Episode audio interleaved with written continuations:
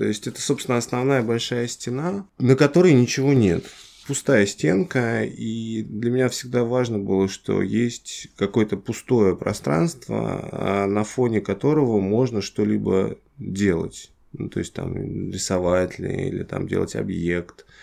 А, потому что без вот этой пустоты, ну, что-то невозможно. Все, рядом, а, рядом находящийся объект начинает мешать. Поэтому, в общем, у меня есть такое вот рабочее большое пространство, это, собственно, сама стена которая имеет какие-то свои следы от предыдущих работ, от э, краски и так далее.